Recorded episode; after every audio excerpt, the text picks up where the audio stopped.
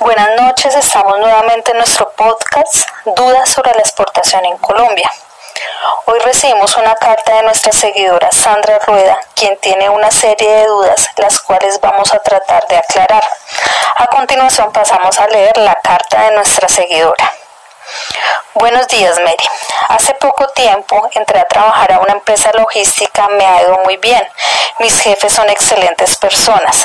El grupo de trabajo es muy colaborador pero hace poco me pidieron que organizara una exportación de quinoa hacia el país de Canadá. Estoy trabajando en ello.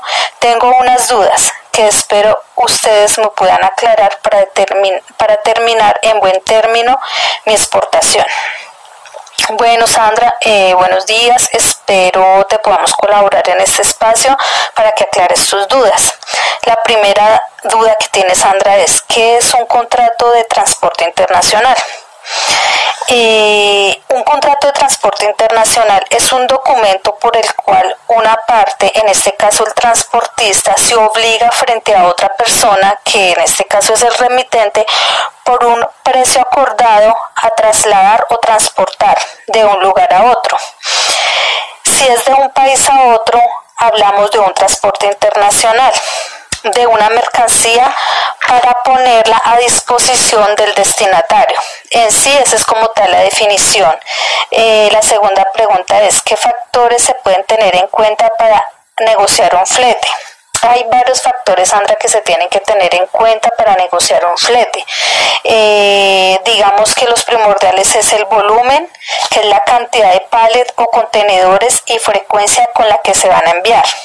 El tiempo de tránsito, eh, el periodo de demora, el tiempo que demora la mercancía en llegar de un, de un trayecto al punto final la disponibilidad de los cupos, espacio área de la que se dispone en el avión, camión, buque, depende del medio de transporte que vas a utilizar para el traslado de tu mercancía.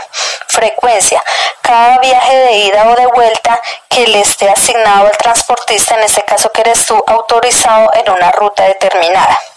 El trayecto, el espacio recorrido entre el punto de partida de tu mercancía y de llegada al destino. Itinerario. Descripción de las ciudades y las paradas de las que está permitido recoger y dejar la mercancía de un viaje internacional. Entonces, como tal, esos son los parámetros principales. También tenemos que tener muchas cosas en cuenta. Conozcamos el trayecto que recorre nuestra carga. Entonces, en estos puntos son, en el caso de la mercancía extradimensionada, conozca cuál sería el tránsito y condiciones para llegar al destino. Ten en cuenta que para el transporte de este tipo de mercancías se necesitan permisos específicos. También toca validar eso, mirar a ver qué permisos necesitas para transportar tu mercancía. Otro, descargas de proyectos especiales, cuya manipulación requiere condiciones especiales y cuyos costos suelen ser elevados. En este caso el ejemplo sería una maquinaria especializada, en fin. La cobertura de la póliza, muy importante, debe ser consistente con los tiempos de tránsito. Es importante conocer las horas y lugares de inicio y fin del contrato del seguro. Listo. El empaque y el embalaje deben cumplir las normas internacionales y ajustarse al tipo de producto y a las condiciones de manipulación durante el tránsito. Listo. Anteriormente te he hablado de conocer las rutas por las cuales va a transitar tu mercancía e informarse si existen las cláusulas particulares con respecto a dichos trayectos. Eh, listo, Sandra. Entonces espero te hayan quedado claros los factores que se deben tener en cuenta para pues, negociar el flete de tu mercancía. Vamos con la pregunta número 3. ¿Cuál es el proceso que se debe realizar para llevar a cabo un contrato de compra-venta? Eh, eh, primordialmente tenemos la iniciación, la cual se efectúa a través de un pedido de cotización o mediante el cual el importador su representante, representante solicitan al proveedor las condiciones comerciales las cuales deben estar dispuestas a cancelar a cancelar, las cuales deben estar dispuestas a cancelar. Eh, luego la negociación, vamos a hablar en el término de negociación, se da a través de la oferta del vendedor en la que se busca la conformidad de las partes.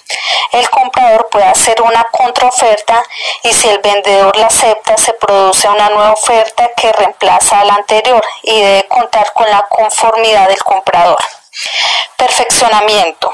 Se da a través de una orden de compra o nota de pedido mediante el cual el vendedor, el vendedor acepta las condiciones del comprador, no siendo indispensable que exista un contrato de compraventa siempre y cuando las dos partes estén de acuerdo.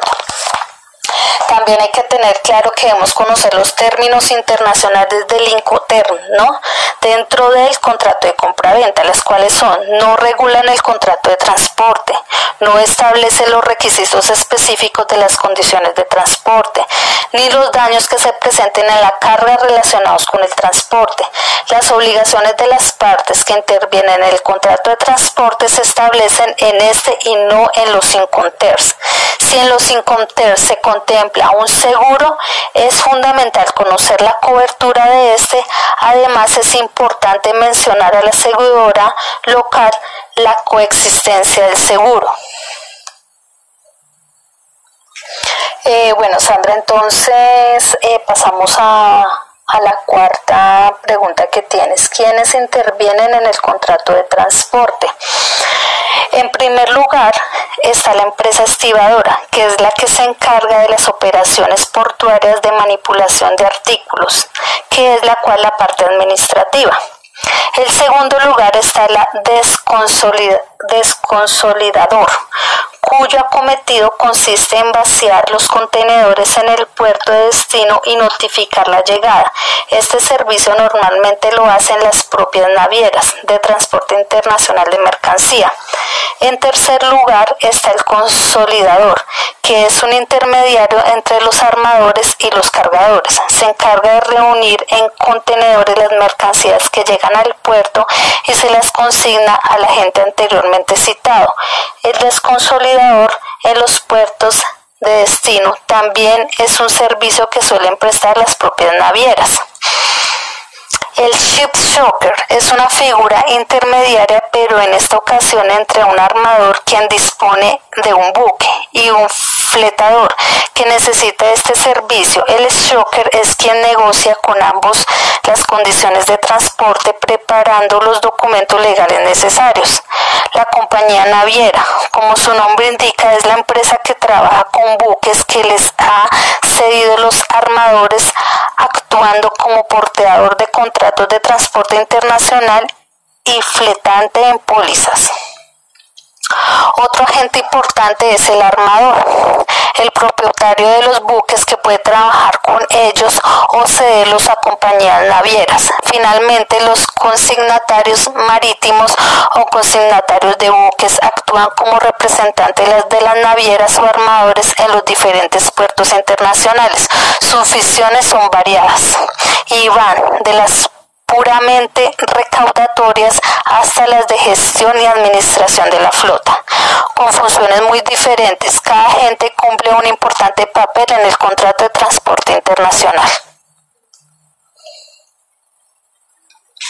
Bueno, Sandra, espero hasta el momento te haya aclarado las dudas. Seguimos con la siguiente pregunta que es, ¿qué documentos se deben contemplar en un contrato de transporte internacional? Los documentos más utilizados son CMR, que es la carta de porte por carretera, el conocimiento de embarque, la carta de porte aéreo, el conocimiento de embarque multimodal, el certificado de seguro de transporte, la factura comercial internacional, el parking list, lista de contenidos, albarán de entrega. Pues como tal estos son los documentos más utilizados en este momento para el contrato de transporte internacional. Eh, bueno, Sandra, para terminar, ya que se nos está cortando el tiempo, eh, la última pregunta es, ¿quiénes intervienen y cuándo se aplican los inconters en los seguros? Entonces dicen, las operaciones de compra-venta internacional es frecuente asegurar las mercancías por los daños que se puedan sufrir durante el transporte, así como las operaciones de carga y descarga y estancias de depósito previas o posteriores al transporte. Las condiciones del contrato de un seguro de mercancía varían según el medio de transporte, marítimo, aéreo o terrestre. En el transporte marítimo son de uso frecuente las cláusulas ICC del Instituto Asegurador de Londres, reconocidas a nivel internacional. Las ICC más conocidas son C, B y A, que van de menor a mayor cobertura. Durante el tránsito de los bienes se cubren los riesgos por pérdida total o parcial y por daños materiales sufridos a causa de incendio, explosión, hundimiento, colisión, caída de aviones, volcaduras y descarrilamiento, entre otros. Para cubrir riesgos especiales, las empresas aseguradoras realizan un análisis previo y lo efectúan por convenio expreso. Tales riesgos son huelgas y alborotos populares, guerra, robo con violencia o asalto a mano armada, desviación o cambio de ruta, transbordo u otras variables en la ruta, así como embalaje en exceso durante su tránsito. Existen dos modalidades de contratación de seguros de transporte, pólizas individuales en las que queda cubierto un solo viaje, pólizas globales o flotantes en las que quedan cubiertas todas las operaciones del asegurado previa comunicación de la salida de las mercancías. Esta modalidad suele ser utilizada por aquellas empresas que realizan exportaciones o importaciones de forma habitual. La contratación del seguro, del seguro dependerá del término inconterpactado para la operación comercial. En este caso se utilizan las reglas Inconter bajo los términos CIF, transporte marítimo, y CIP, transporte polivalente. El exportador, en este caso el vendedor, está obligado a conseguir un seguro que beneficie al importador, en este caso el comprador, a pasar de que el riesgo se transmite a este antes de iniciar el transporte. En los demás Inconters contrata el seguro aquella parte que asuma el riesgo de pérdida en la mercancía durante el transporte. Entonces, Sandra, eh, espero te haya aclarado tus dudas. Eh, seguirnos escribiendo si tienes alguna duda y espero nos sigan siguiendo en nuestro podcast. Mi nombre es Rosemary Muñoz del GAES 4. Espero su pronta conectividad y que nos sigan. Hasta luego.